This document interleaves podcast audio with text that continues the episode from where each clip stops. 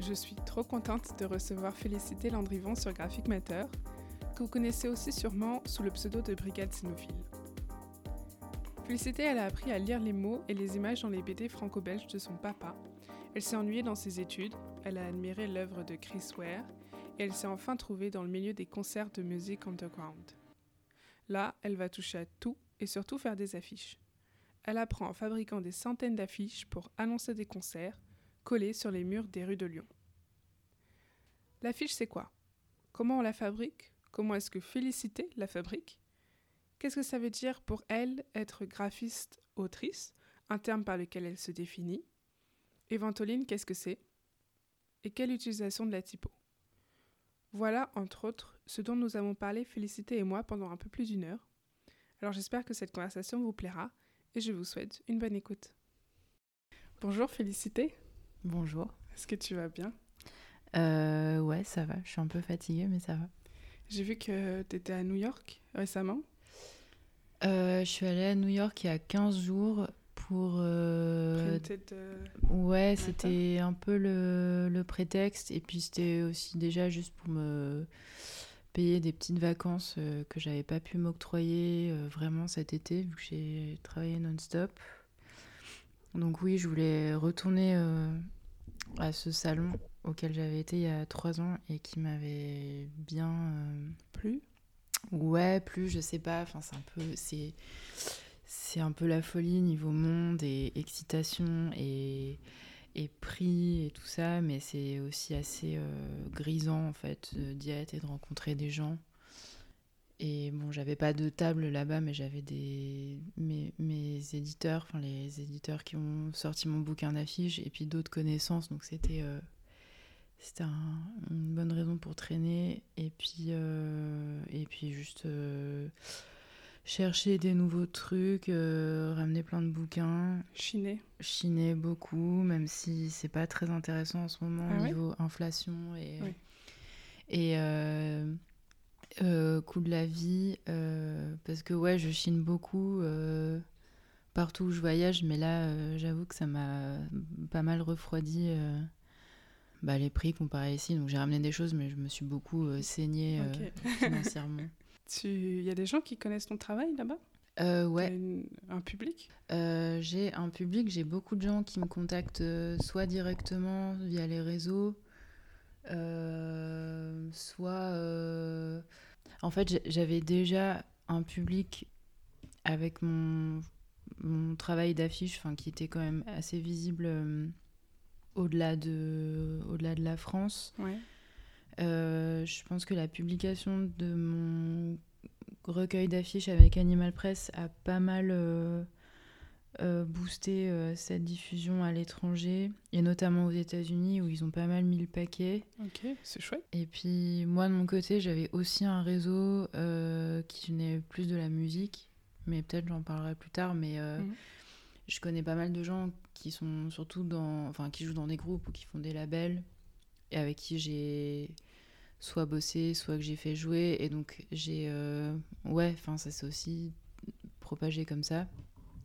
Et oui, à New York, euh, il y a des gens, enfin des, des, libraires ou des éditeurs euh, qui me connaissent et voilà, avec qui c'est bien de, de, nouer des liens mm.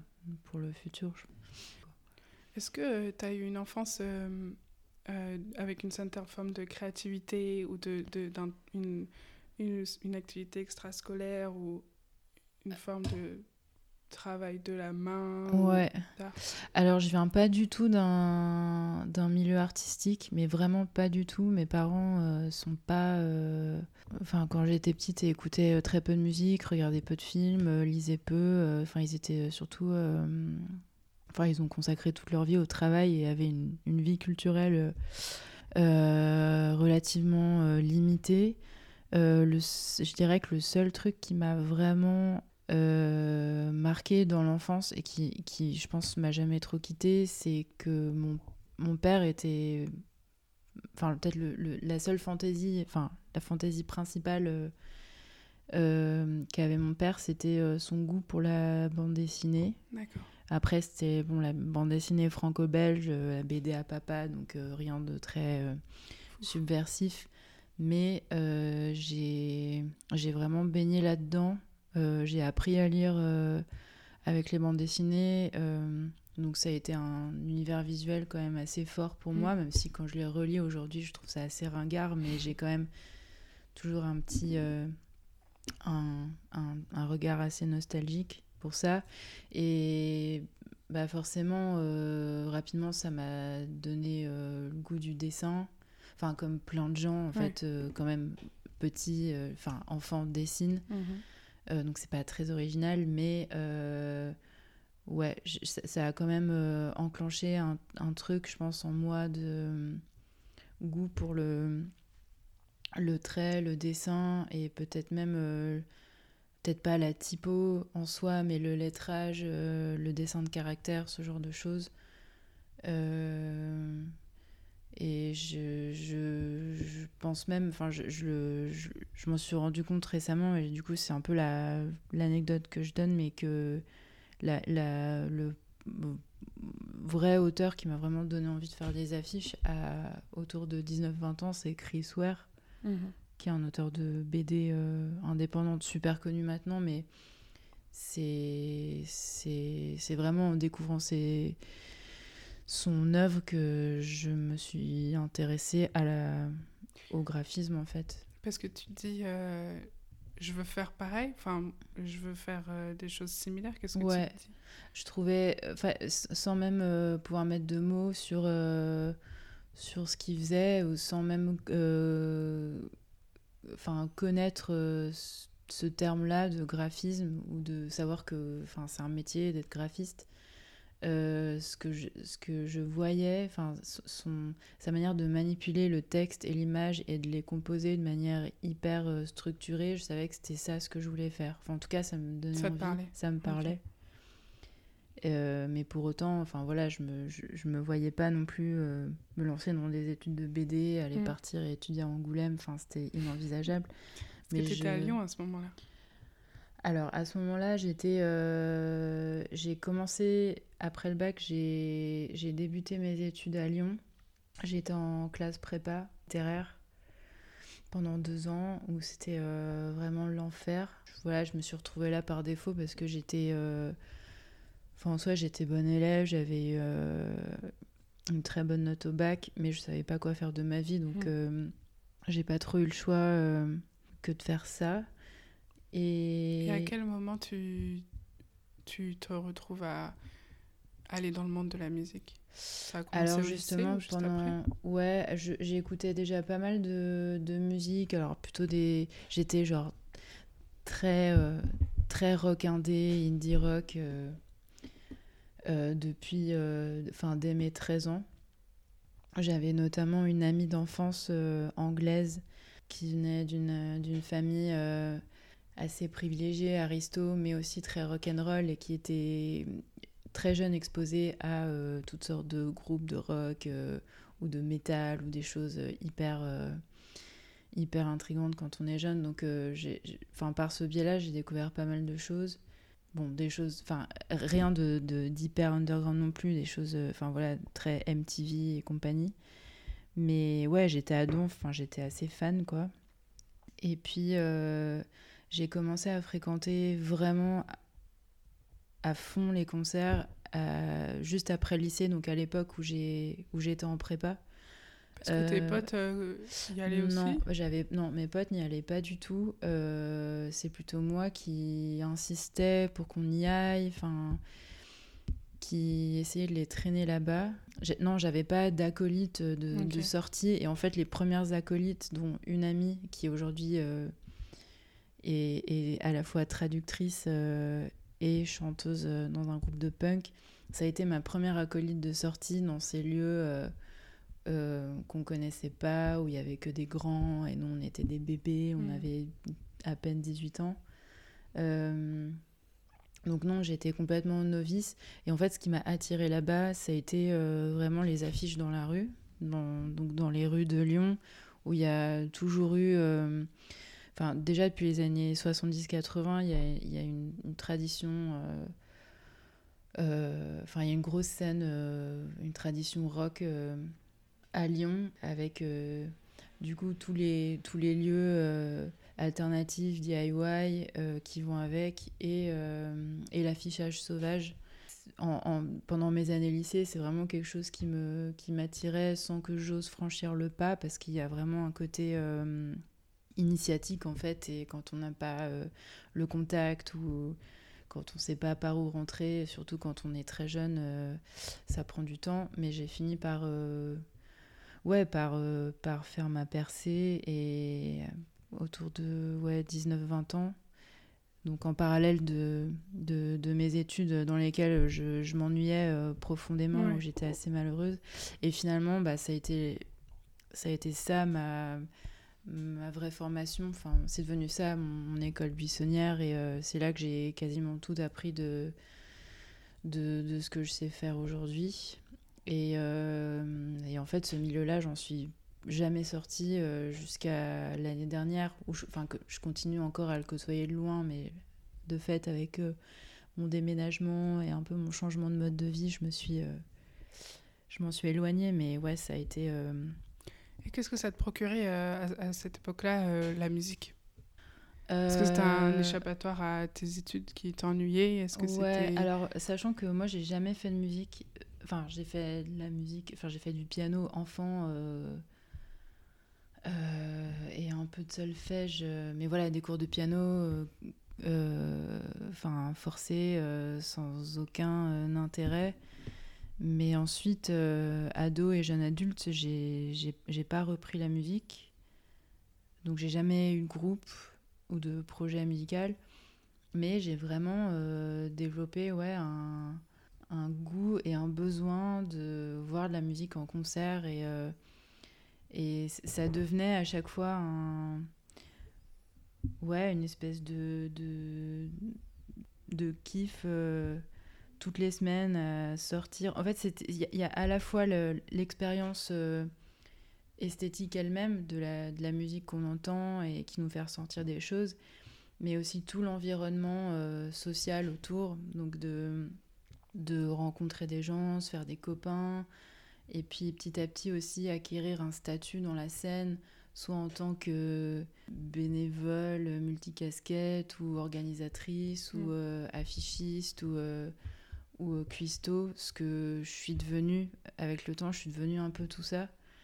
Et finalement, la musique, c'était qu'un aspect de, euh, de tout cet écosystème-là. Enfin, c'était à la fois le c'était à la fois le but parce que euh, bah, à chaque fois qu'on organise un concert, on tout tend vers ce moment très éphémère où en fait on va voir un groupe jouer en live pendant 30 à 45 minutes, ce qui est très court.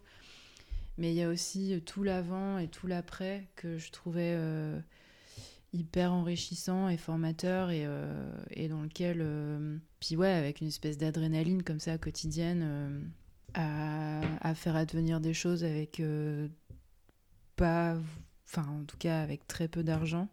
Et voilà, et puis enfin, pour revenir à la musique, j'en écoutais chez moi, mais pendant très longtemps, adoré cette expérience de voir euh, des, des, gens euh, euh, manipuler des instruments ou des machines et, et les voir. ouais, il y a une forme d'admiration, de d'excitation, enfin d'anticipation hyper enthousiaste à l'idée de, de, de voir se produire en vrai un, un morceau que j'ai écouté pendant des mois euh, de aussi euh, voir s'incarner des artistes, euh, des, enfin, voilà, des musiciens qui pouvaient venir de loin et avec qui je pouvais avoir des interactions, voire me lier d'amitié, parce que c'était aussi un milieu où les, en fait, les frontières entre les, les différents métiers, les différents métiers, les différents statuts étaient très poreuse parce que euh, enfin on était dans un cadre complètement amateur et, et donc pas professionnel. Donc euh, euh, on pouvait faire la fête après ensemble on pouvait je sais pas s'échanger nos rôles et ouais tout ça était hyper et c'est toi qui faisais les affiches. Et fini par ouais quand j'ai enfin j'ai commencé à, y traîner donc bon il y a, y a, toujours une espèce de progression comme ça dans les échelons. Donc tu commences tu files des coups de main euh, pour la bouffe, les entrées, le bar, le ménage. Et puis, et puis un jour, on te propose de faire une affiche. Enfin, quelle que soit ta, en fait, ta, ta formation ou ton, ou ton niveau d'études. Que tu voulais, tout, enfin, que tu voulais en arriver à finir par faire les affiches au-delà du reste Non, tu le. Non, non, non, il se trouvait que j'aimais bien. ouais, oui, il se trouvait que j'aimais bien dessiner à côté, mais en vrai, enfin, je faisais rien d'intéressant, mais enfin voilà, c'est aussi dans le dans le l'urgence de euh, un tel sait que tu dessines, donc euh, il va te demander de faire une affiche. Euh, sans aucune exigence particulière. Alors souvent, avec le recul, ça donnait des choses vraiment pas terrible, mais au moins c'était euh, le genre d'opportunité que j'aurais enfin pas pu avoir euh, à d'autres endroits. Ça aurait pas pu être prémédité quoi. Ouais. Hmm. Et surtout, encore une fois, ça faisait partie d'un tout. C'était euh, c'était pas juste de la commande ou de l'exé, c'était bah maintenant tu fais partie euh, du projet, tu es impliqué, donc euh, tu, peux faire un flyer au même titre que tu vas euh, faire à manger pour 15 mmh. personnes ou, ou inviter tel groupe ou tel DJ. Et, donc c'est, je m'y suis mise et ça, ça m'a plu et j'en ai fait, j'en ai fait de plus en plus. Enfin tout ça dans un, un, un contexte enfin en tout cas avec des moyens matériels ultra limités, euh, genre euh, enfin impression laser ou photocopie euh, noir et blanc, enfin comme n'importe quel, enfin voilà à la punk quoi, et, et affichage soi-même dans la rue. Et voilà, enfin c'est comme ça que j'ai fait mes armes et que et que je, je sais pas, j'ai jamais pu faire le compte, mais au final, j'ai fait plusieurs centaines, peut-être 400, voire 500 affiches depuis, euh, depuis 2008, 2009. Alors, avant de partir sur le sujet euh, de l'affiche, euh, c'est un peu après ça que tu vas à la Cambre. Tu vas passer trois ans à la Cambre et là, tu commences à dire, OK, il y a peut-être quelque chose dans le graphisme qui pourrait me plaire, et si j'allais me former Exactement. Donc j'ai fait mes deux années de prépa. Évidemment, j'ai pas eu les concours parce que je les ai pas préparés. Euh, je suis passée directement en équivalence en licence d'anglais parce que c'était. Euh, j'ai vraiment pris le choix de la. enfin, choisi la voie de la facilité. C'est la, la, matière dans laquelle j'étais euh, la meilleure. Et à l'époque, je, je voyais pas trop quoi faire de ma vie, mais l'interprétariat ou la traduction pouvaient être des, des, pistes envisageables. Et donc j'ai fait ma licence et un master d'anglais. Euh, le master, je l'ai fait euh, en échange aux États-Unis, enfin à, Portland aux États-Unis, à la fac. Pareil, ça a été une année assez charnière pour moi parce que j'avais déjà ce pied donc, dans la scène musicale à Lyon, mais aussi déjà des contacts aux États-Unis. Donc c'est hyper, euh, hyper excitant, mais en termes d'études et de, et de métier, je ne voyais pas trop où ça allait me mener. Et donc c'est pendant cette année euh, aux États-Unis que je, enfin voilà, je, me suis dit que je, je voulais pas retourner à la fac en anglais, euh, que c'était pas pas intéressant pour moi. Je, crois que j'étais aussi pas assez studieuse et, et, littéraire en fait pour peut-être me dédier vraiment à ça. Et ce qui m'intéressait de plus en plus, c'était donc l'image et la communication visuelle. À l'époque, je pensais que on parlerait plutôt de publicité, mm. mais je n'aimais pas non plus l'aspect commercial en fait qu'il y avait derrière. Et donc, euh, bah, j'ai fait un peu une recherche autour de ça. Donc, je me suis, euh, je me suis aperçue qu'il y avait une différence déjà dans les écoles entre les écoles euh, d'art et les écoles d'art appliquées. Très vite, j'ai compris que je voulais pas faire d'école d'art, que ce que je voulais, c'était avant tout avoir un métier.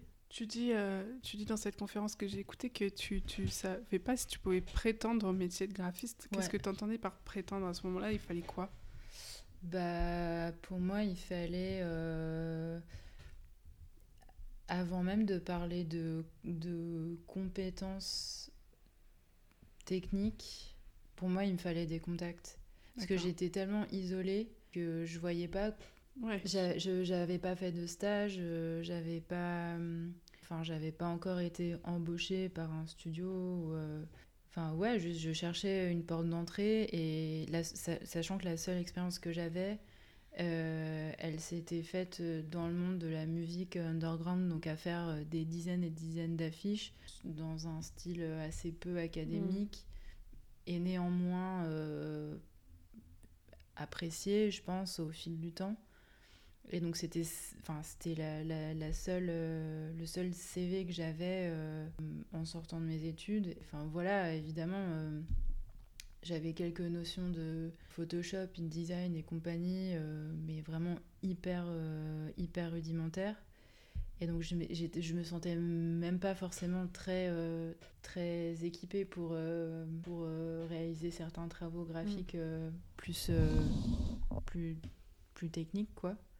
Donc c'était ça pour moi. C'était, euh, je sais pas si je peux y prétendre parce que je connais personne. Comment je t'appréhende la promo sur les réseaux? Euh, La promo sur les réseaux, euh, voilà, c'est un grand sujet. Tu joues pas trop le jeu? Je sais pas. Euh, dans quel sens? Enfin, moi j'ai l'impression que tu mènes ta barque et. Je me sers d'Insta. Enfin, quand on dit réseau, en fait, c'est Instagram parce que je, enfin, je, je poste que là. Euh, finalement, c'est euh, enfin c'est ça mon, mon portfolio mm. et enfin quotidien. Et les euh, collaborateurs, les boulots que tu fais aujourd'hui, tu penses que tu les as via Instagram? Ouais, j'en ai beaucoup, ouais. Enfin, c'est finalement, elle est primordiale aujourd'hui dans, ton, dans ton. Bah ouais, ouais, c'est un outil de travail indispensable. mais ça me fait super chier que ce soit le cas mm. aussi. Euh, le fait que, enfin voilà, tu fasses partie d'un flux et que tout incite à toi-même à euh, produire aussi du contenu, sinon tu vas être invisibilisé. Ouais, et puis, enfin voilà, tous ces trucs de, de dopamine, euh, de, enfin, il y a un côté drogue qui nous rend complètement débiles, quoi. mais, mais, mais comme, comme pour l'instant, je peux pas m'en affranchir pour Enfin, je peux pas complètement m'en affranchir pour exister et montrer mon travail. Euh, bah, je, je, fais avec. Mais c'est ouais, c'est quelque chose qui me qui me pose beaucoup de questions en ce moment parce que enfin je, franchement j'y passe des heures euh, ah ouais? à la fois pour euh, enfin pour moi montrer mon travail et, enfin ou, ou, même partager des choses que je vois ou que je, je chope montrer aussi euh, enfin voilà le résultat de boulot euh, avec des étudiants dans des workshops euh, partager ce que je chine à droite à gauche parce que je trouve ça important enfin, non seulement de montrer des boulots terminés mais aussi de partager toutes les influences mm. enfin c'est comme je sais pas tu fais de la musique mm. c'est bien enfin partager la musique que tu écoutes à côté qui t'influence mm. et du coup à l'inverse je regarde beaucoup ce que les autres partagent enfin en tout cas ceux qui ont des choses intéressantes à mhm. partager autres que euh, des selfies et des, des je sais pas des trucs lifestyle euh, euh, pas intéressants et puis je regarde je fais de la veille je regarde ce qui se passe notamment chez une génération plus jeune enfin encore à l'école ou qui sort de l'école donc des gens qui ont 10 ans de mhm. moins que moi mhm. aujourd'hui dans quelle, dans quelle optique? Euh, bah, juste d'être au courant de, de ce, qui, se, passe aujourd'hui, mm. ce qui est dans l'air du temps, avoir conscience aussi des, des tendances et des modes euh, bah, au, au, sens euh, négatif aussi. Mm. Quoi. Enfin, Sans la franchir. Ouais, et de... Parce qu'on se rend pas compte toujours, enfin voilà, quand on est la tête dans le guidon, mais qu'on est quand même quotidiennement exposé à, à, à des images on se rend pas compte quand même de enfin à quel point on absorbe euh, ce qu'on voit et qu'on recrache euh, les mêmes choses. Et donc c'est c'est toujours important de prendre du recul et de mettre les choses à plat et de voir euh, bah, quels sont les, les motifs qui se répètent depuis des années et qui mmh. deviennent bah, qui deviennent caricaturaux à force. Et, et à l'inverse quelles sont les, les nouvelles formes qui émergent ou qui réémergent bah, ouais, il y a des gens que je trouve euh, hyper, euh, hyper balèzes et là-dedans, et d'autres, euh, parce que je suis, je suis, je suis très.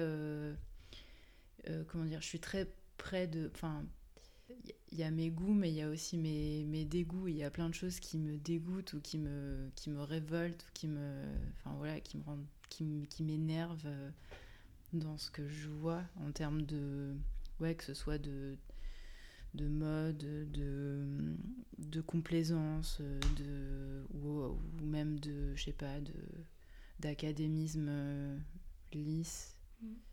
Donc ouais, je suis très réactive à tout ça peut-être même réac, je sais pas. Mais quand tu vas faire des workshops, justement, quand tu vas enseigner, est-ce que c'est aussi dans cette optique de, de te nourrir de ce que les élèves vont proposer? Alors, de plus en plus, c'était pas très clair dans ma tête jusqu'à maintenant. J'en ai fait, j'ai fait mon premier workshop en, en 2016. Euh, j'étais hyper flattée à l'époque, mais clairement, j'étais, je pense, pas assez aguerrie. Euh, en tout cas, j'étais ouais, j'étais, j'étais complètement euh, en stress, je crois. Euh, même si j'ai retrouvé des, des, résultats récemment dans mes cartons, il y avait des choses chouettes. En fait, n'ayant pas eu d'expérience pédagogique hyper riche ou n'ayant même à l'école, enfin moi-même pas mm. vécu de workshop hyper excitant, je savais pas trop bah, en fait comment tu fais un workshop cool. Et original et, euh, et... C'est quoi ta recette? Alors. Euh, qu'est-ce qui fait que toi tu passes une bonne semaine euh, à animer Ouais. Bah, c'est le sujet déjà. Et moi, comme j'aime bien me compliquer la vie, à chaque fois je change de sujet. Alors qu'il y a des formules que j'ai testées et qui ont très bien marché, mais j'arrive pas à, à, accepter de, de, de les ressortir.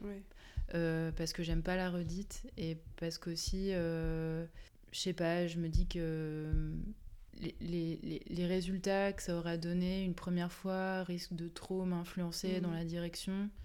Mais je sais que c'est idiot, enfin, on pourrait sortir le, le, même sujet à chaque fois, le contexte est différent, les classes sont différentes, même les écoles sont différentes, avec des moyens qui varient vachement. Mhm. Enfin, a des moyens matériels qui, qui, varient toujours beaucoup.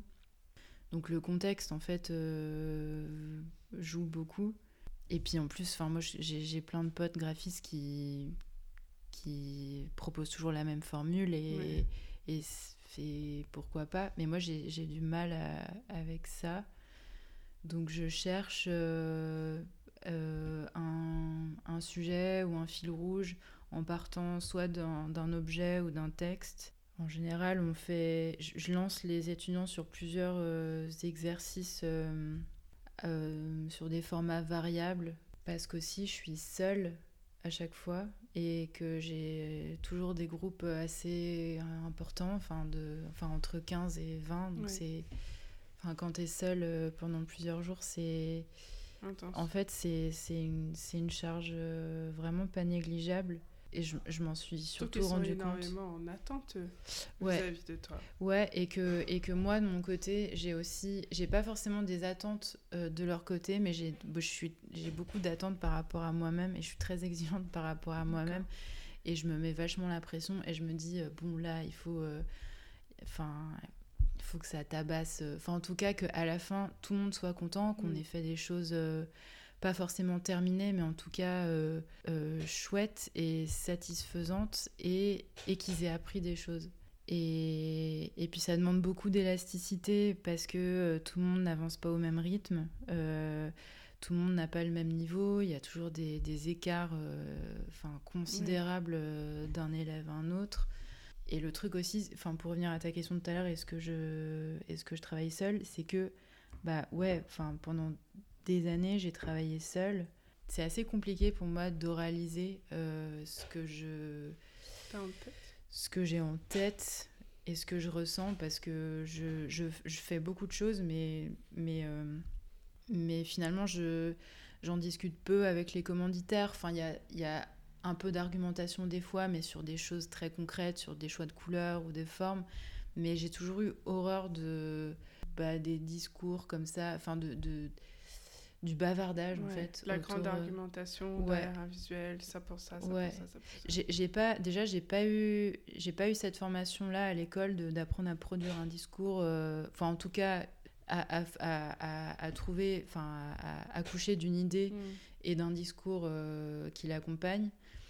Et moi, j'ai vraiment toujours été dans la, du coup, dans la, dans, ouais, dans l'image qui communique, donc qui pour moi se, se, enfin, se passe de, d'explication.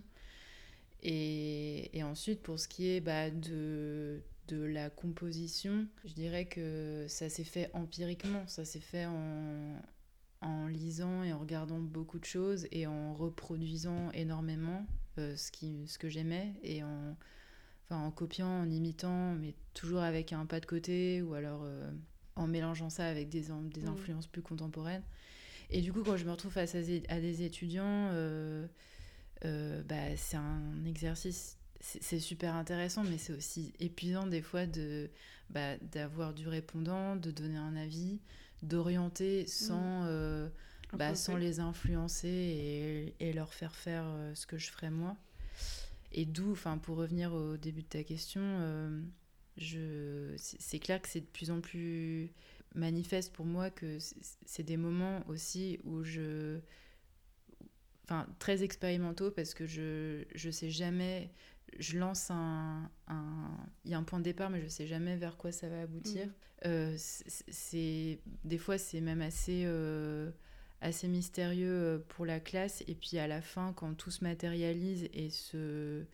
et s'assemble, c'est un peu la révélation et, ils comprennent un peu mm. tout le processus et où je voulais en venir. Et moi-même, il y a des choses que je comprends en cours de route. Donc ouais, c'est une manière de, bah, de aussi de s'auto analyser et de bah, d'apprendre aussi à, travers eux. Je crois que, en fait, ça, ça, me fait poser pas mal de questions sur ma pratique solitaire, dans laquelle je me suis beaucoup, euh, dont je me suis beaucoup satisfaite jusqu'à présent, et qui là commence à me peser un peu. Je vois comme, euh, comme j'aime aussi euh, bah, dialoguer avec d'autres, ou enfin essayer de répondre ensemble à des questions et pas moi devoir toujours genre, mm. apporter une vérité ou mm. distribuer des points alors que enfin souvent j'en sais rien en fait et je fais les choses je fais les choses au feeling enfin mais pas que mais mais ouais enfin voilà comment transmettre tout ça J'aimerais qu'on parle de l'affiche, qui est toi ton domaine de prédilection. Ouais. Euh, j'ai des questions très euh, pragmatiques, je dirais. C'est à quoi est-ce que tu reconnais une affiche réussie? Alors déjà, pour moi, il y a deux critères. Il y a euh, est-ce que c'est une affiche qui communique? Ou est-ce que c'est une affiche, disons, plus libre, qui a, qui, qui n'a pas d'impératif de communication? Enfin, disons que c'est plus une image imprimée à l'échelle d'un poster, mais en fait, je fais la distinction parce que pendant, pendant longtemps, et donc dès que j'ai commencé à en faire, vu que j'étais euh, du côté euh, des orgas, enfin des gens qui étaient impliqués derrière, ça a été, enfin pour moi, la, lisibilité, ça a toujours été un, critère primordial.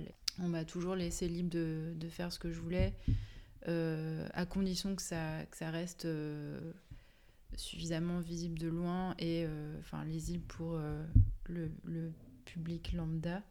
Et je, pense que toute cette période où j'ai été euh, à la fois graphiste et commanditaire, enfin, et organisatrice, j'ai eu tendance à voir d'un mauvais œil les affiches peu lisibles ou trop expérimentales ou qui s'asseyaient un peu sur le caractère enfin communicatif en mhm. fait.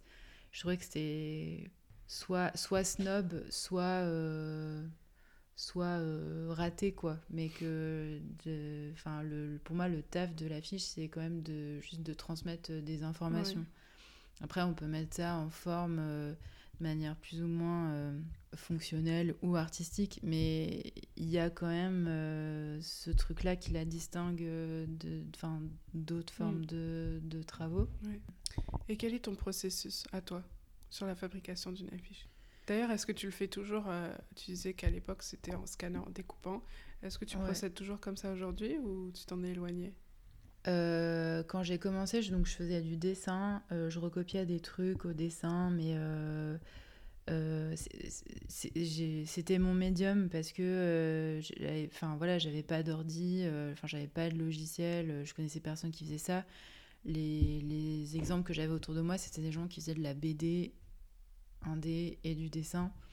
Donc bah par défaut je faisais ça euh, ça m'a vite euh, saoulée en fait parce que je je trouvais pas trop ma patte, euh, je voyais pas trop ce que je pouvais enfin apporter de plus et, et, je me suis plus tournée vers le collage. Je traînais beaucoup sur Tumblr à l'époque et donc je, je collectionnais plein d'images d'internet et donc c'est comme ça que j'ai je me suis mise à ouais, composer à partir d'images trouvées et à petit à petit intégrer de la typographie, ce qui était assez nouveau, euh, encore une fois sans avoir euh, de, trop de références en tête, sinon euh, ce qu'on nous montrait à l'école, peut-être, je sais pas, genre les affiches constructivistes ou des trucs comme mhm. ça, mais qui restent quand même des, de super bons exemples, mais ou les affiches punk, je sais pas, aux lettres à 7 et aux stencils. Voilà, je, je me suis réorientée vers ça et je, je, me suis pas mal entraînée jusqu'à euh, vraiment euh, trouver une espèce de formule euh, que j'ai gardée. Montage, collage, compo, texte, image. Ça, c'était, je dirais que c'était une période autour de 2013, 2014, 2015. C'était aussi une période très faste pour moi en termes de concerts. J'organisais vraiment tout le temps des concerts, soit seul, soit avec des copains. Donc j'avais une espèce d'entraînement comme ça permanent avec le recul aujourd'hui, quand je vois ce que je faisais à l'époque, il y a vraiment un côté gimmick que je vois, enfin qui me saute aux yeux parce que c'était euh, des, toujours des petits médaillons et des, associations assez random euh, d'images trouvées qui n'avaient pas forcément de sens. Et du coup, euh, j'ai voulu me défaire de ces, de ce, de ces réflexes-là, histoire de pas de pas devenir euh, la caricature de moi-même et d'essayer euh, ouais d'autres euh, d'autres formes de réinjecter plus de dessins parfois de faire des affiches 100% typo. Qu'est-ce qui est plus important pour toi, la typo ou l'image? Les, Pour moi, les deux, enfin les deux sont au même niveau et je pense que j'ai, enfin ça fait un moment que je j'envisage les deux de la même manière, enfin que j'envisage le, le, la lettre comme un dessin et le, le dessin, enfin ou l'image comme euh, une lettre ou en tout cas un, un mot ou un quelque chose d'ornemental. Euh. Ouais, ou même un, un, un concept, un, langage potentiel, enfin un, un, élément de langue. Euh, et bah, c'est pour ça que j'ai aussi toujours aimé jouer avec les associations d'idées, euh, les analogies euh, formelles, les références aussi euh, à la culture populaire, parce que c'est bah, quand tu fais une affiche que tu colles dans la rue parce que tu veux que des gens viennent à ta soirée, c'est bien de faire une affiche visible et belle, mais c'est encore mieux si tu peux créer une connivence supplémentaire, je sais pas, à travers des formules, des blagues.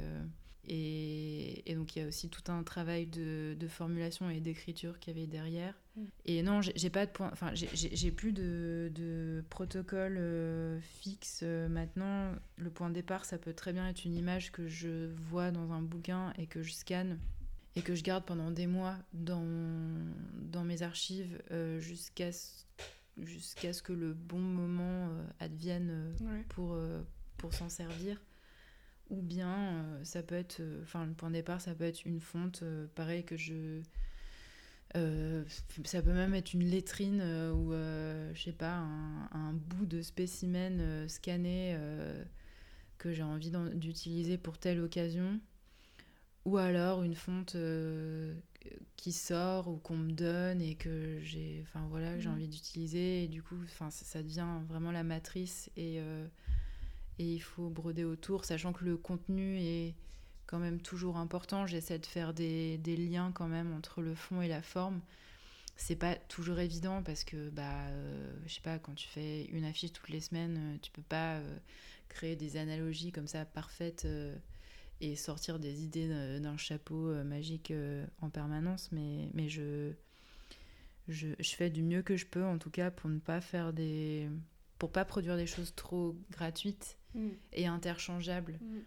Euh, parce que des fois, je vois des choses, euh, je me dis, mais enfin, si, si tu échangeais juste le texte et l'image, ça marcherait aussi. Enfin, donc j'essaie d'avoir un, un, point de départ, même s'il est très personnel, mais d'avoir une anecdote ou un, un, processus vraiment spécifique à cette affiche-là qui fera que à tel moment je l'aurais fait, enfin je pouvais le faire que comme ça et pas autrement. Ah, tu dois avoir une typothèque complètement gigantesque. Euh, en typo, euh, ouais. Parce que tu échines toutes ces typos, tous ces lettrages, toutes ces lettrines, toutes ces... Alors, je suis pas sûre, enfin, je, je, suis pas sûre d'avoir la plus grosse euh, typothèque. Enfin, je, je connais des, d'autres graphistes qui en ont, à mon avis, beaucoup plus que moi. Bah, j'ai, beaucoup, euh, enfin, comme tout le monde, j'ai beaucoup euh, poncé les, les, les typothèques libres. Bah, tout simplement parce que pendant, pendant longtemps, j'avais pas les moyens de me payer une licence, même si c'est enfin, tout à fait tout à fait normal que, que les typographes se rémunèrent. Ouais, enfin, j'ai. Enfin, à nouveau, je, je, vois, il y a eu toute une période où je faisais plein d'affiches de, pour des projections de, de, films à Lyon pour un collectif qui s'appelait Météorite. Enfin, voilà, c'était un projet qui n'est pas complètement mort aujourd'hui, mais disons qui a dont la période faste euh, s'est étalée de 2016 à 2020 mhm. et pour qui j'ai vraiment fait euh, des affiches pour chaque séance et il y en a eu plus de 80 et, et donc de faire ça euh, en parallèle des affiches de concert que déjà je, je pratiquais beaucoup ça a été encore une fois hyper formateur et je le vois à cette époque j'étais encore euh, assez novice. Enfin, je, je, découvrais, puis j'utilisais pas mal de fonds de Velvetine ou de choses comme ça. Et puis forcément, avec le temps, euh, puis en devenant de plus en plus snob, euh, je m'en suis écartée parce que aussi je les voyais partout et parce que je découvrais aussi d'autres sources plus confidentielles. Ouais, enfin quand, quand, je parle de mode et tout ça, je, bah ouais, je tiens à ne pas suivre mmh. aveuglément les, mmh les modes. Tu, euh, tu, te permets des choix typo euh, qu'on ne voit pas ailleurs. Euh, je suis pas sûre. Hum, alors, euh, alors peut-être que. Ou alors c'est mes RF à moi. Mais... Je, je, connais de, de, de, jeunes gens aujourd'hui qui, qui sont beaucoup plus radicaux que moi en termes de, de choix typo et d'association de typo et même de, de, de tuning de typo. Euh, et, c'est d'ailleurs, euh, enfin voilà, c'est ça ce qui m'inspire aujourd'hui euh, essentiellement.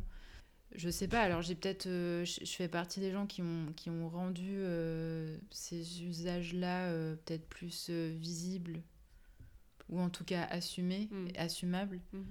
Mais c'était pas forcément conscient. C'est, Toi, tu t'amusais quoi Ouais, je m'amusais. Et encore une fois, pour moi, l'affiche que je faisais, elle devait, euh, elle devait exprimer une forme de d'enthousiasme et surtout je devais il fallait que je me fasse plaisir et euh, ayant eu euh, n'ayant pas appris véritablement les, les conventions typographiques telles qu'on peut les apprendre dans certaines écoles ça veut pas dire que je fais n'importe quoi et que enfin que je m'en fous des règles et mm. enfin au contraire même forcément une certaine liberté que que d'autres ne peuvent pas avoir. Ouais ouais bien sûr.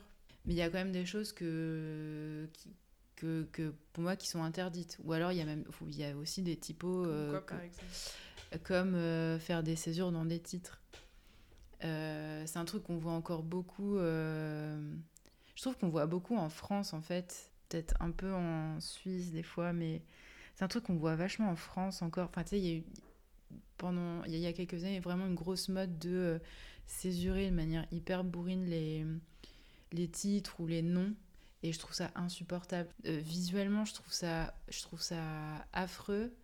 Euh, pour la lecture aussi, parce que je pense toujours en termes de lecture et pas juste de, de, ouais, de réception visuelle d'une image, mais en termes de lecture, de comment tu lis dans ta tête, bah ouais, la césure, juste elle te, elle te hache la lecture, elle, tu respectes pas l'intégrité du nom propre. Enfin, moi après, j'adore les règles orthotypaux et de grammaire. Euh, je trouve que, enfin voilà, même quand elles sont absurdes, je.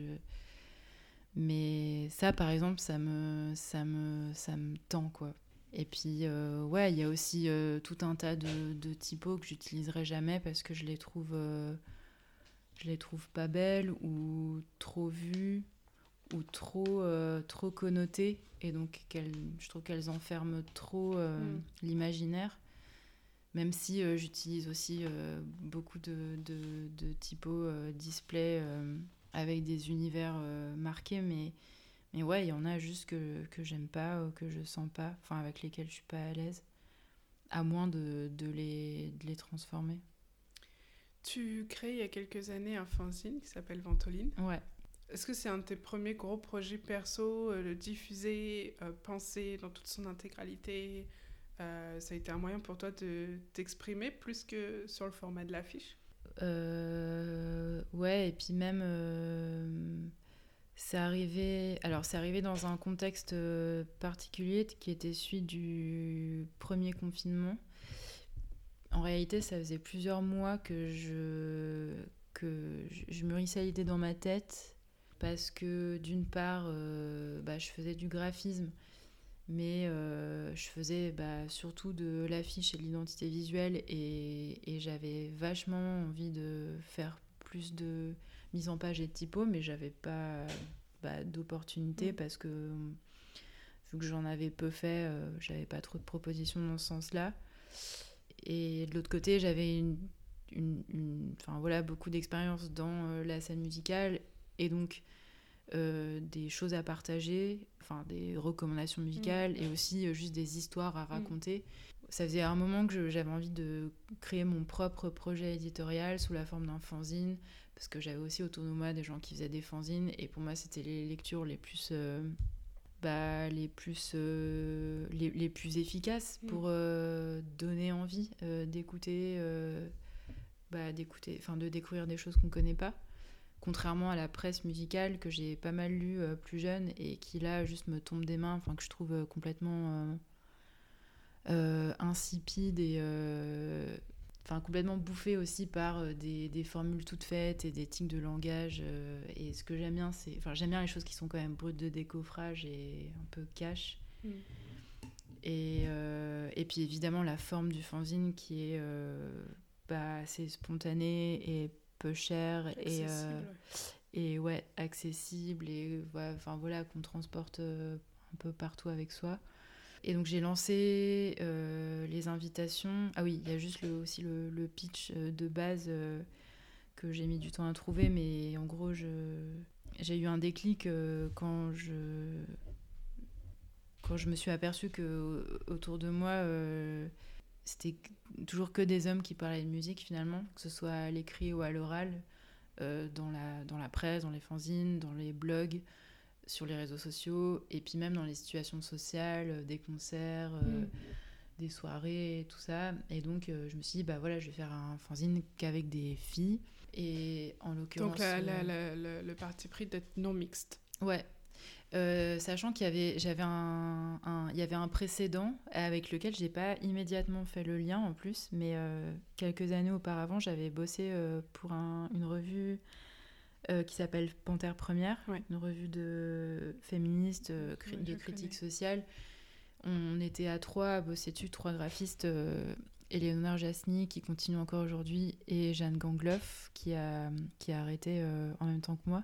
Ça a été une première expérience pour moi de mise en page, même si c'était en groupe, pour une vraie revue qui sortait euh, en, librairie et en kiosque, tout ça. Mais euh, j'ai arrêté au bout de quelques numéros parce que j'avais du mal à suivre le rythme, j'avais trop de travail et enfin voilà, on avait rodé un truc qui faisait que on n'avait plus forcément besoin d'être euh, trois. Mais c'était une revue conçue et réalisée en non-mixité. Et... Tu te sentais bien? Je, ouais, je sais pas si je m'y sentais bien. Honnêtement, je, je pense pas que je m'y, je m'y suis sentie mieux que s'il y avait eu des mecs. Enfin, j'ai pas vu la différence. Mhm. Parce qu'à côté, dans le, le collectif dans lequel j'étais à Lyon, il y avait encore enfin beaucoup de, de, mecs et on était de plus en plus de filles au fil des années, mais la mixité ne, ne posait aucun mhm. problème. Mais enfin, en tout cas de mon vécu. Mais en tout cas, sur, ce, sur cette problématique-là de la prise de parole et de, de, la, de la reconquête d'une certaine autorité en termes de, de, partage, de prescription, de, de, de, de euh, je trouvais ça euh, important de prendre mm. ce parti-là. Et donc voilà, j'ai lancé les, les, premières invitations euh, en février 2020, euh, d'abord à des, des personnes, euh, enfin plutôt de mon entourage proche ou des musiciennes que j'avais rencontrées via les concerts ou des artistes un peu plus connus et lointaines comme Christina Dora par exemple.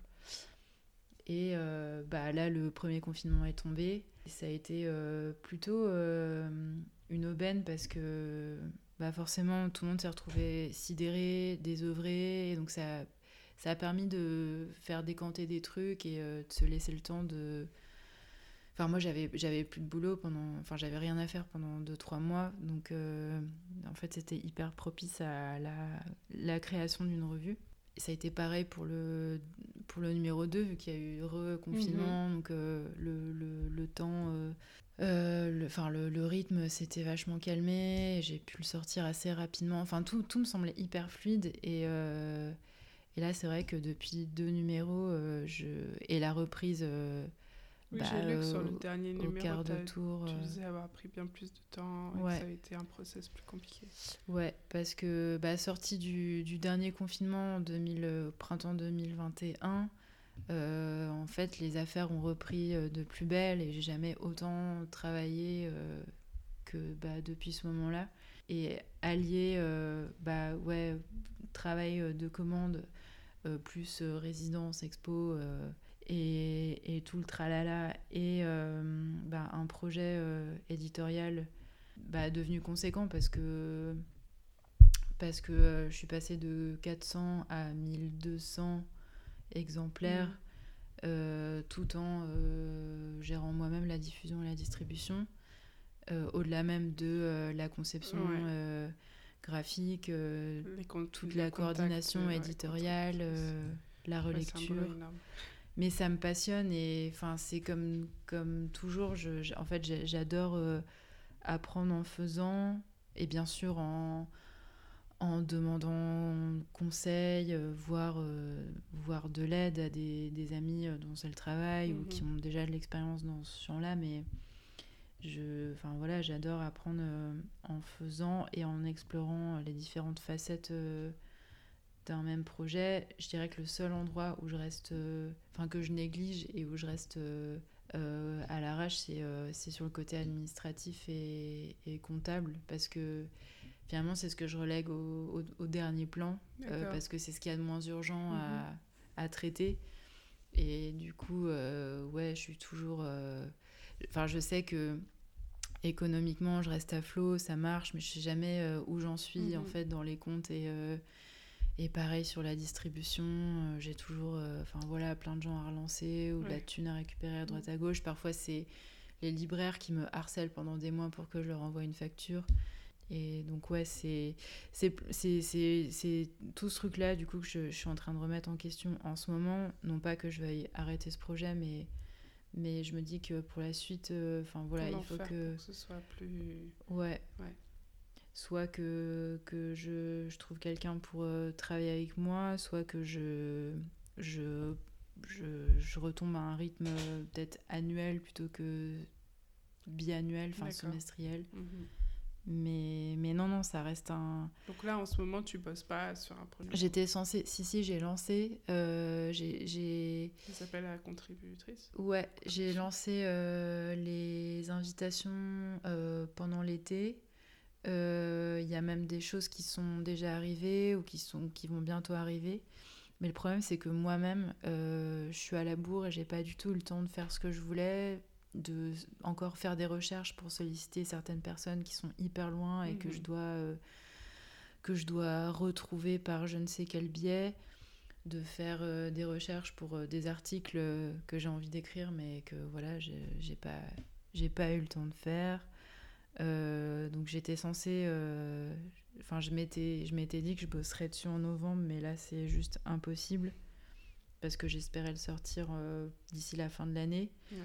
Mais bah, c'est pas grave et il faut que j'arrête de me mettre la pression sur des, sur des échéances parce que tout le monde s'en fout. Enfin, les, je pense que les gens sont contents quand ça sort. Les, les gens sont contents quand ça sort, mais il n'y a pas de. Personne va te dire, eh oh euh, Ouais, voilà. Et c'est bah, surtout quand c'est un travail, euh, bah, pour le coup, qui est bénévole et amateur et où j'ai de compte à rendre à personne. Euh. Mm. Donc voilà, c'est en cours, mais, mais comme le précédent, ça va prendre plus de temps que prévu. Mm. On sent, euh, on sent tout de suite euh, en le feuilletant l'influence de la musique parce que visuellement le rythme qu'il y a. Mm. Comment tu fais pour mettre ce rythme Est-ce que tu en as conscience? Est-ce que tu cherches à faire en sorte que ce soit rythmique? Je sais pas si je j'ai pas forcément conscience d'un rythme que j'essaie de de créer mais enfin dès le départ je savais que je voulais pas poser euh, une charte graphique fixe et euh, enfin tout couler dans une grille. Euh, Donc chaque double page est une nouvelle compo. Tu... Ouais, chaque, ouais, ça tombe pas forcément sur des doubles pages, mais oui, en tout cas, chaque article a son identité. Bah, aussi pour souligner le fait que c'est une revue, bah, moi souvent je dis polyphonique, enfin à plusieurs voix. Mm. Euh, bon, sur le papier, ce, enfin, c'est pas tout à fait une revue collective. Enfin, elle est collective, mais elle n'est pas participative dans le sens où je fais pas d'appel à participation et j'attends que ça tombe et ensuite mhm. je fais un tri. J'ai, j'ai pas du tout envie de procéder comme ça parce que bah, j'ai, pas envie de dire non aux gens mhm. et parce que j'ai trop euh, d'envie de mon côté. Euh, enfin, j'ai suffisamment d'envie de, de, de, contributrice pour pouvoir bah, bâtir des numéros entiers.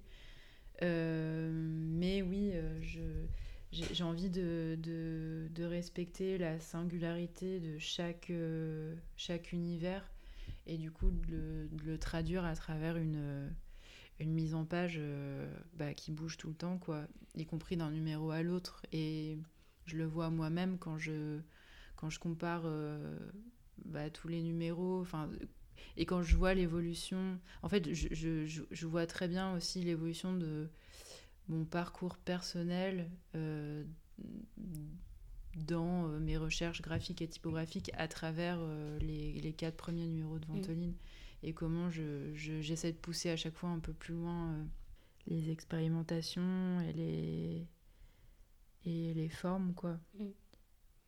J'ai envie de revenir sur un mot que tu as dit tout à l'heure. Tu as dit que tu étais Graphiste auteur. Ouais. Qu'est-ce que ça veut dire? Euh, Bonne question. bonne question parce que pour moi ça semble une évidence, mais je sais, je sais pas trop comment l'expliquer. Euh... C'est pourtant vraiment pas le cas de tout le monde, et pas le cas de, la majorité des graphistes. Je pense parce que j'ai toujours été, euh, enfin toujours, en tout cas principalement été impliquée ou à l'initiative de euh, ce que tu produis. de ce que je produis et de même de la de la narration de mon affiche. Enfin que je, je m'auto brief et et, euh, et qu'il y a aussi l'aspect euh, artistique créatif qui entre en jeu à chaque fois. Et je sais qu'on me sollicite pour ça pas tant pour pour répondre à un cahier des charges mais pour, truc à toi. Ouais, pour mm. faire une proposition euh, personnelle avec mon univers. Enfin, moi, après, c'est un peu cucu de dire ça. Enfin, ça veut tout et rien dire, mais. Euh, enfin, avec une personnalité. Euh, oui, enfin, comme tu dis, ce qui n'est pas le cas de, de tout le monde. Je, je, me définis comme ça. Bah parce que c'est comme ça que je me suis. que. que que je me suis formée, que, je me suis révélée. Mm. Ouais. Tu vivais à Lyon, tu as emménagé à Marseille il n'y a pas si longtemps que ça. Est-ce que ce changement d'environnement a eu un impact sur ta créativité? Et est-ce que l'environnement de travail a un impact sur ta créativité? Alors l'environnement, je ne suis pas si sûre. Enfin, c'est difficile euh, pour moi de, pouvoir comparer euh, parce que je sais que je, je, peux travailler dans des conditions extrêmement inconfortables et faire des choses, euh, enfin déjà être très efficace et produire des choses dont je suis très contente. Et à l'inverse, je sais pas, être pendant un moment, je sais pas, dans un bureau, dans un studio, enfin tout confort et euh, je sais pas ramer euh. pour moi c'est plus ce qui se passe euh, peut-être dans ma vie et dans ma tête qui joue plus que le contexte matériel la ville de Marseille en soi n'a pas d'impact non non c'est plutôt non ce sera plutôt ma vie sociale mes fréquentations et puis tout tout le enfin tout ce à quoi je suis exposée et ce que je peux consommer comme production euh, artistique. Euh, à Lyon, j'étais vraiment à mi-temps entre euh, le, collectif et les concerts et le graphisme. Enfin, à mi-temps, ça dépendait des périodes, mais en tout cas, j'accordais je, autant d'importance aux deux. Et les deux étaient, se, nourrissaient mutuellement parce qu'ils m'apportaient enfin, ça, ça, me, ça nourrissait des activités, euh, ça nourrissait aussi des réseaux qui du coup se croisaient. Et je trouvais ça euh, hyper chouette aussi de pas me de pas m'enfermer euh, dans tel microcosme musical ou dans tel microcosme genre de graphisme mais plutôt de ouais de, de faire des sauts entre les deux et même de faire se rencontrer des gens comme ça et, euh, et, ouais, juste de, des fois de changer de point de vue, quoi, tout simplement, et pas être tout le temps euh, enfin centré sur, euh, sur soi. Ce qui a changé dans ma vie, c'est que bah, j'ai changé de ville et du coup, je suis plus investie dans un lieu comme ça et j'ai complètement arrêté d'organiser des concerts. Ça te manque? Ça me manque pas du tout. Euh, bah, il y a eu l'épisode Covid aussi, qui a, je, pense, pas mal. Euh, enfin, qui a bouleversé. Ou, ouais, ça, ça a permis une transition qui a été assez salutaire, je pense, parce qu'il y a un moment où je pouvais. J'étais. Euh, et dans le taf et dans les concerts, j'étais dans une. Il y avait cet effet boule de neige dont j'arrivais pas à sortir parce que enfin c'était un, cercle vertueux mais euh, j'en faisais trop quoi. Et j'en faisais trop mais j'avais du mal à, dire non à faire euh, plus de choix euh, drastiques.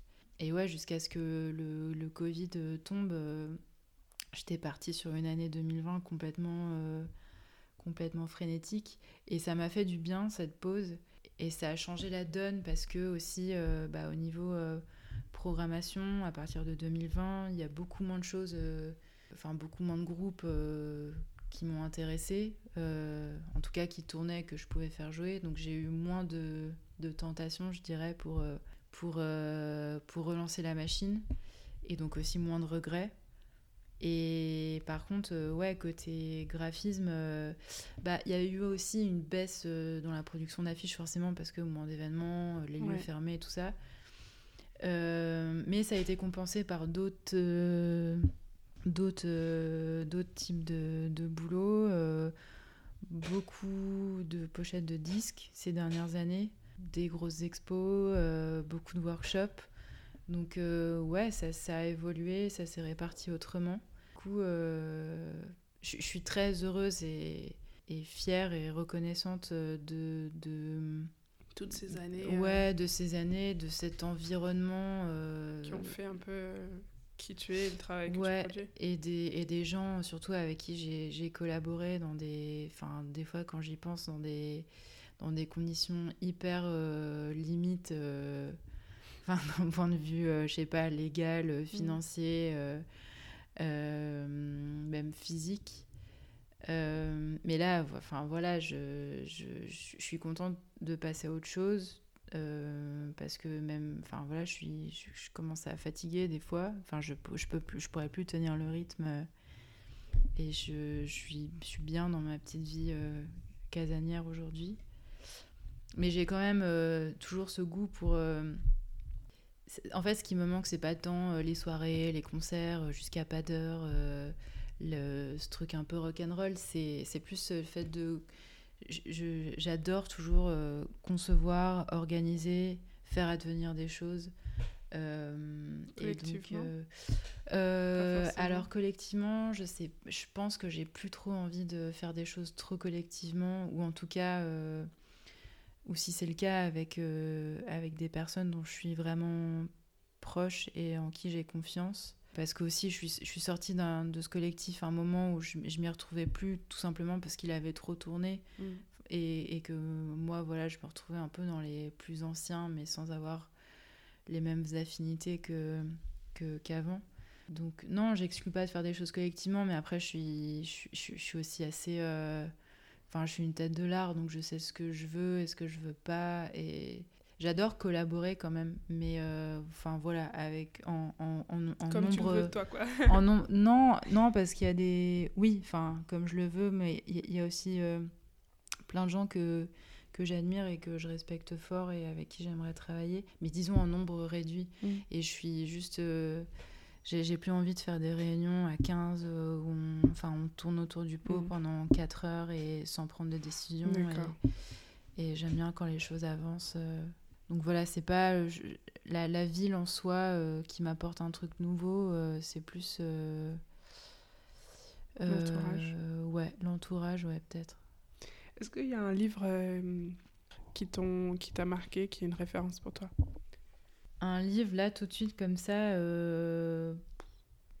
c'est compliqué parce que j'ai jamais été dans un rapport, j'ai jamais eu, genre euh, d'idoles ou de livres de chevet ou de films de chevet. Mm. J'ai toujours du mal à, à désigner euh, genre une seule chose. Mon, mon, truc préféré ou euh, genre qu'est-ce que j'emmènerais sur une île déserte parce mm. que ça ça bouge souvent mm. ou alors il y en a trop pour les juste pour les les synthétiser.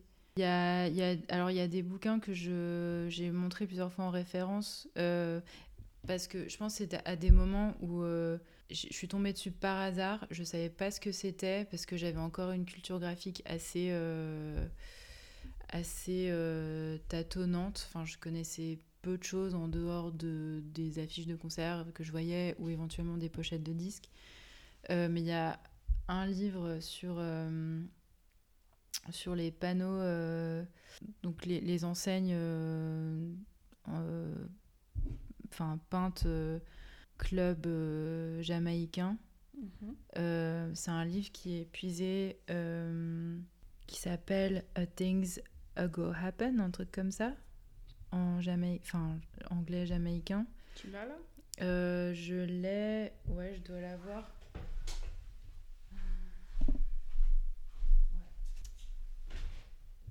Ah non, pardon, c'est Serious Things Ago Happen.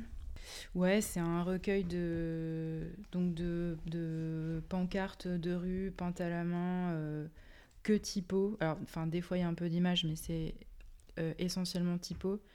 Et je crois que ça a été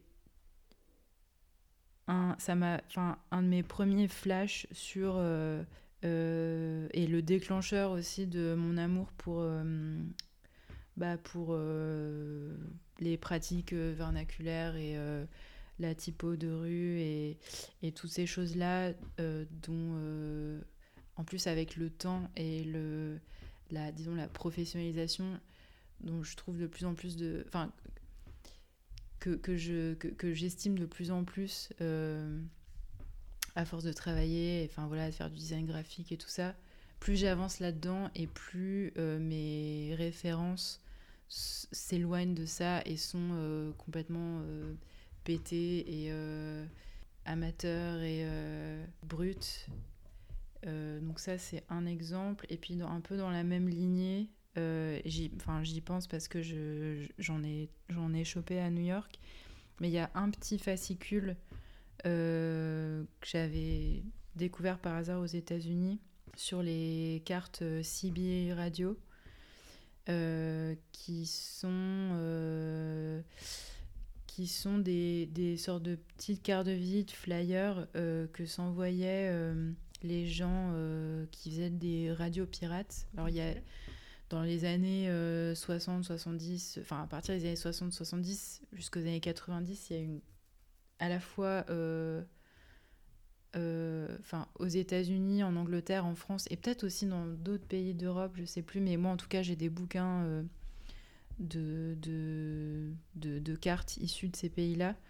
Euh, il y a une grosse scène comme ça de, de radio euh, pirate euh, bah de entre particuliers en fait, et où les gens, la d'une voulait que les, les gens aient leur propre carte et quand ils recevaient enfin quand ils interceptaient l'onde d'une émission ou d'un émetteur, ils se le faisaient savoir, enfin ils communiquaient entre eux comme ça via via carte postale et euh, c'est c'est devenu tout un art aussi de sorte euh, c'est pas tout à fait du mail art euh, mais c'est ouais un art du, flyer alors très inspiré de la, de la bande dessinée aux États-Unis en Angleterre ça penchait plus vers euh, la typo, enfin des compos très minimales. Mais enfin voilà, ça fait partie de ces choses, enfin ces éphéméras, euh, euh, petits objets imprimés, produits souvent anonymement, mais enfin voilà, hyper, hyper charmant, qui me qui me qui m'inspire toujours beaucoup. Et donc j'ai eu la chance d'en trouver, enfin d'acheter des originaux à New York il y a deux semaines. J'aimerais te poser des questions euh, euh, sur des paramètres euh, graphiques qui vont me permettre, moi, de développer le, le, le visuel pour communiquer. Est-ce que tu peux me donner une typographie open source à laquelle tu penses là maintenant? Alors, moi, ces derniers temps, il y a... Il y en a une que j'aime bien utiliser. Alors, c'est plus pour du, pour le coup, pour du texte Ouais, pour du texte, et pas forcément pour la titraille, mhm. mais euh, euh, qui s'appelle euh, Hershey Noailles.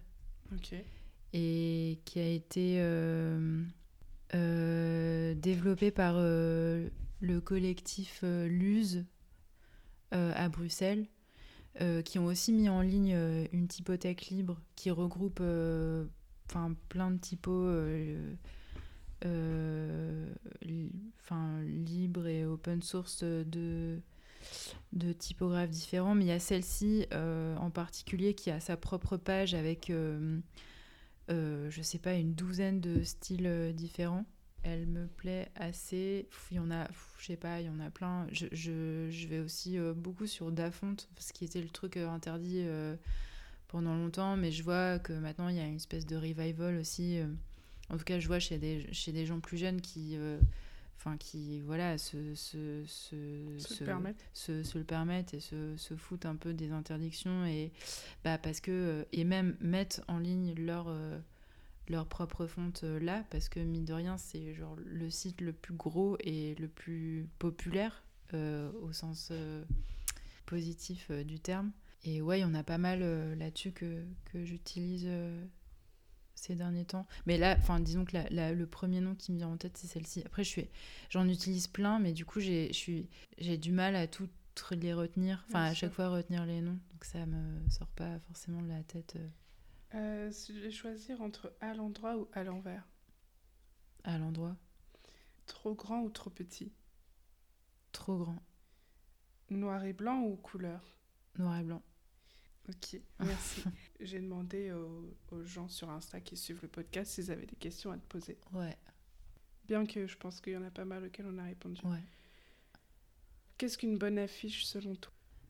C'est vaste. Ouais, je. En fait, je. Puis je me vois pas. Euh, j'ai pas la prétention de.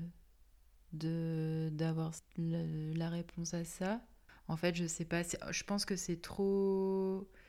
C'est trop instinctif pour pouvoir euh, bah, énoncer une définition comme ça universelle. Par contre, sur le moment, au cas par cas, je peux dire euh, ce qui me semble être une bonne affiche et essayer de l'argumenter. Mais là, comme ça. Il euh, n'y a pas de grand principe. Non. Où est-ce que tu trouves toute ta matière, les images et les dessins que tu ne fais pas toi? Donc, j'ai commencé en dessinant, mais j'ai laissé tomber le dessin.